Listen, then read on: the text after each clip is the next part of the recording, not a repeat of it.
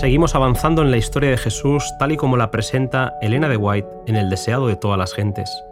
Hoy, el capítulo 14. Hemos hallado al Mesías.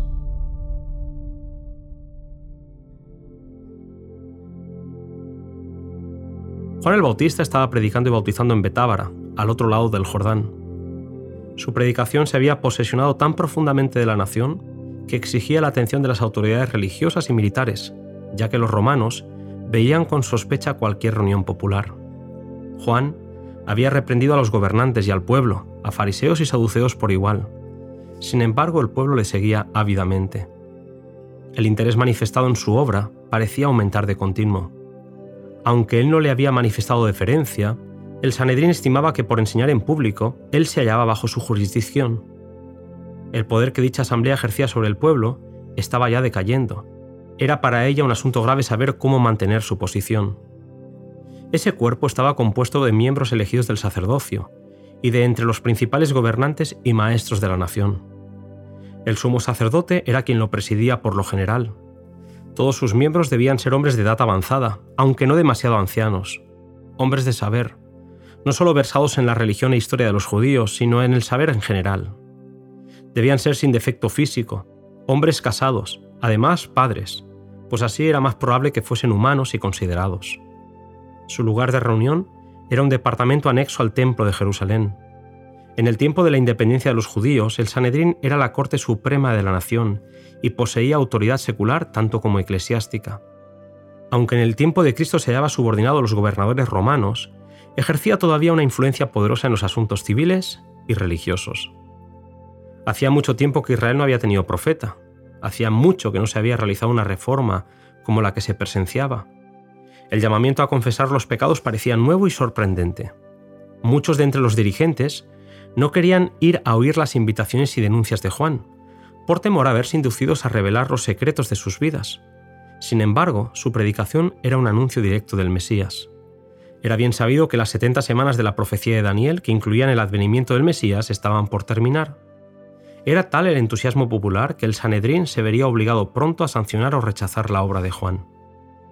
Hasta el Jordán llegó una delegación de sacerdotes y levitas con la idea de interrogar al profeta del desierto. Era notable el contraste entre la vestimenta de Juan y la lujosa indumentaria de los religiosos de Israel. Le preguntaron, ¿Tú quién eres? Y él contestó, No soy el Cristo. Yo soy la voz del que clama en el desierto. Enderezad el camino del Señor, como dijo Isaías el profeta. Comparándose con los hombres que iban allanando los caminos para que el rey pudiese viajar con seguridad y sin molestia, Juan declaró que su misión era la de humillar el orgullo humano para que el amor abnegado y la humildad pudieran ser ensalzadas como las únicas cosas de valor. Si no era ni Elías, ni el Cristo, ni Moisés, los rabinos no entendían quién era Juan. Él vino con el espíritu y el poder de Elías, para hacer una obra como la que había hecho Elías. Si los judíos lo hubiesen recibido, esta obra se habría hecho en su favor, pero no recibieron su mensaje. Para ellos no fue Elías. No pudo cumplir en favor de ellos la misión que había venido a realizar. Muchos se habían negado a escuchar el llamamiento al arrepentimiento y habían endurecido sus corazones y oscurecido el entendimiento. Muchos de aquellos que seguían a Juan habían estado presentes en ocasión del bautismo de Jesús, pero la señal dada entonces había sido manifiesta para unos pocos de entre ellos. Los ojos que nunca se habían vuelto con fe hacia lo invisible no vieron la revelación de la gloria de Dios. Los oídos que nunca habían escuchado su voz no oyeron las palabras del testimonio. Mientras le preguntaban ¿por qué pues bautizas? al pasear Juan la mirada sobre la muchedumbre, sus ojos se iluminaron, su rostro se animó y todo su ser quedó conmovido por una profunda emoción.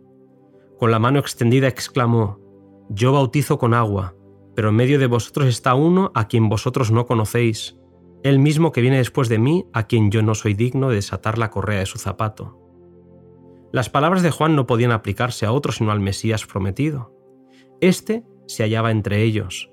Con asombro, los sacerdotes y gobernantes miraron alrededor suyo, esperando descubrir a aquel de quien Juan había hablado, pero a él no se le distinguía entre la multitud.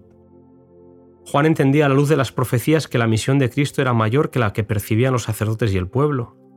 Cuando lo vio entre la multitud esperaba que hiciera alguna señal que lo identificara como el Mesías, pero Jesús no pronunció una palabra ni dio señal alguna.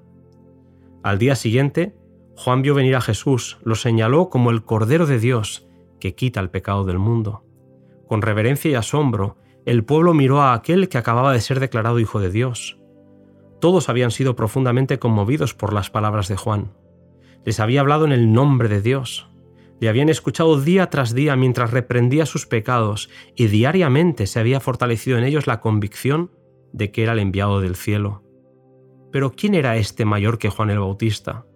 En su porte e indumentaria nada indicaba que fuese de alta jerarquía.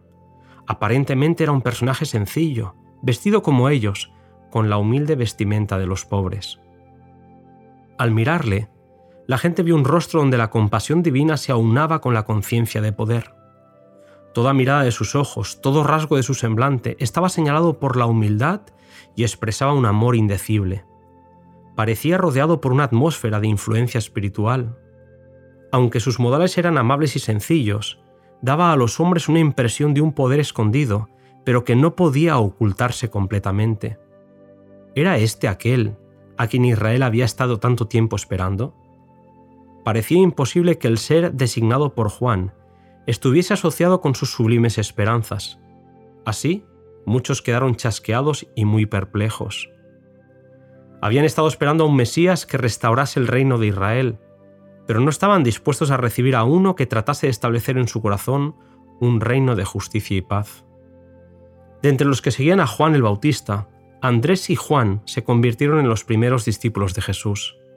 Eran las primicias de su ministerio, y había gozo en el corazón del Maestro Divino al ver estas almas responder a su gracia. Volviéndose les preguntó, ¿qué buscáis? Ellos contestaron, Rabí, ¿dónde moras? En una breve entrevista a orillas del camino no podían recibir lo que anhelaban. Deseaban estar a solas con Jesús, sentarse a sus pies y oír sus palabras. Por haberse dejado impresionar por el Espíritu Santo y no conformándose con un espíritu crítico y dubitativo, tuvieron el privilegio de quedarse un día con Jesús. El discípulo Juan era de afectos sinceros y profundos, aunque de naturaleza contemplativa. Había empezado a discernir la gloria de Cristo y estaba absorto en la contemplación del maravilloso tema. Andrés quiso compartir el gozo que sentía y fue a buscar a su hermano Simón para decirle, hemos hallado al Mesías. Simón no se lo pensó dos veces y se apresuró a ir al Salvador. Los ojos de Jesús se posaron sobre él, leyendo su carácter y su historia, su naturaleza impulsiva, su corazón amante y lleno de simpatía, su ambición y confianza en sí mismo, la historia de su caída, su arrepentimiento, sus labores y su martirio.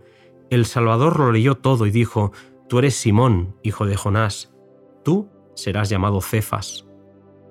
Al día siguiente fue Felipe el que respondió de inmediato al llamado de seguir a Jesús. Felipe llamó a Natanael, que había escuchado el mensaje de Juan y había quedado decepcionado al ver a Jesús. En su lucha por recibir mayor luz, Natanael se retiró a su lugar de oración, bajo una higuera, para orar al Señor, cuando Felipe le dijo que habían encontrado al Mesías. A su incrédula pregunta, ¿de Nazaret puede venir algo bueno? Jesús le evidenció su carácter divino anunciándole, antes que Felipe te llamara, cuando estabas debajo de la higuera te vi. Esto fue suficiente. Natanael había expresado una duda sincera y Jesús había reconocido su sinceridad. Como Natanael, necesitamos estudiar la palabra de Dios por nosotros mismos y pedir la iluminación del Espíritu Santo. Aquel que vio a Natanael debajo de la higuera nos verá en el lugar secreto oración. Con el llamamiento de Juan, Andrés, Simón, Felipe y Natanael, empezó la fundación de la Iglesia cristiana. Juan dirigió a dos de sus discípulos a Cristo. Entonces uno de estos, Andrés, halló a su hermano y lo llevó al Salvador. Luego fue Felipe el que fue llamado y buscó a Natanael. Estos ejemplos deben enseñarnos la importancia del esfuerzo personal, de dirigir llamamientos directos a nuestros parientes, amigos y vecinos. Hay quienes durante toda la vida han profesado conocer a Cristo y sin embargo no han hecho nunca un esfuerzo personal por traer ni siquiera un alma al Salvador. Dejan todo el trabajo al predicador. Tal vez él esté bien preparado para su vocación, pero no puede hacer lo que Dios ha dejado para los miembros de la Iglesia. Muchos están aguardando a que se les hable personalmente. Si somos creyentes, esta obra será nuestro deleite. Felipe dijo a Natanael, ven y ve. no le pidió que aceptase el testimonio de otro, sino que contemplase a Cristo por sí mismo. Ahora que Jesús ascendió al cielo, sus discípulos son sus representantes entre los hombres, y una de las maneras más eficaces de ganar almas para Él consiste en ejemplificar su carácter en nuestra vida diaria. Nuestra influencia sobre los demás no depende tanto de lo que decimos como de lo que somos. Los hombres pueden combatir y desafiar nuestra lógica, pueden resistir nuestras súplicas, pero una vida de amor desinteresado es un argumento que no pueden contradecir. Una vida consecuente, caracterizada por la mansedumbre de Cristo, es un poder en el mundo. La palabra de Dios, pronunciada por aquel que haya sido santificada por ella, tiene un poder vivificador que la hace atrayente para los oyentes y los convence de que es una realidad viviente. El que procura dar luz a otros será él mismo bendecido. Dios podría haber alcanzado su objeto de salvar a los pecadores sin nuestra ayuda, pero a fin de que podamos desarrollar un carácter como el de Cristo, debemos participar en su obra. En el capítulo siguiente, Elena White analizará el conocido episodio de las bodas de Caná. Nos vemos.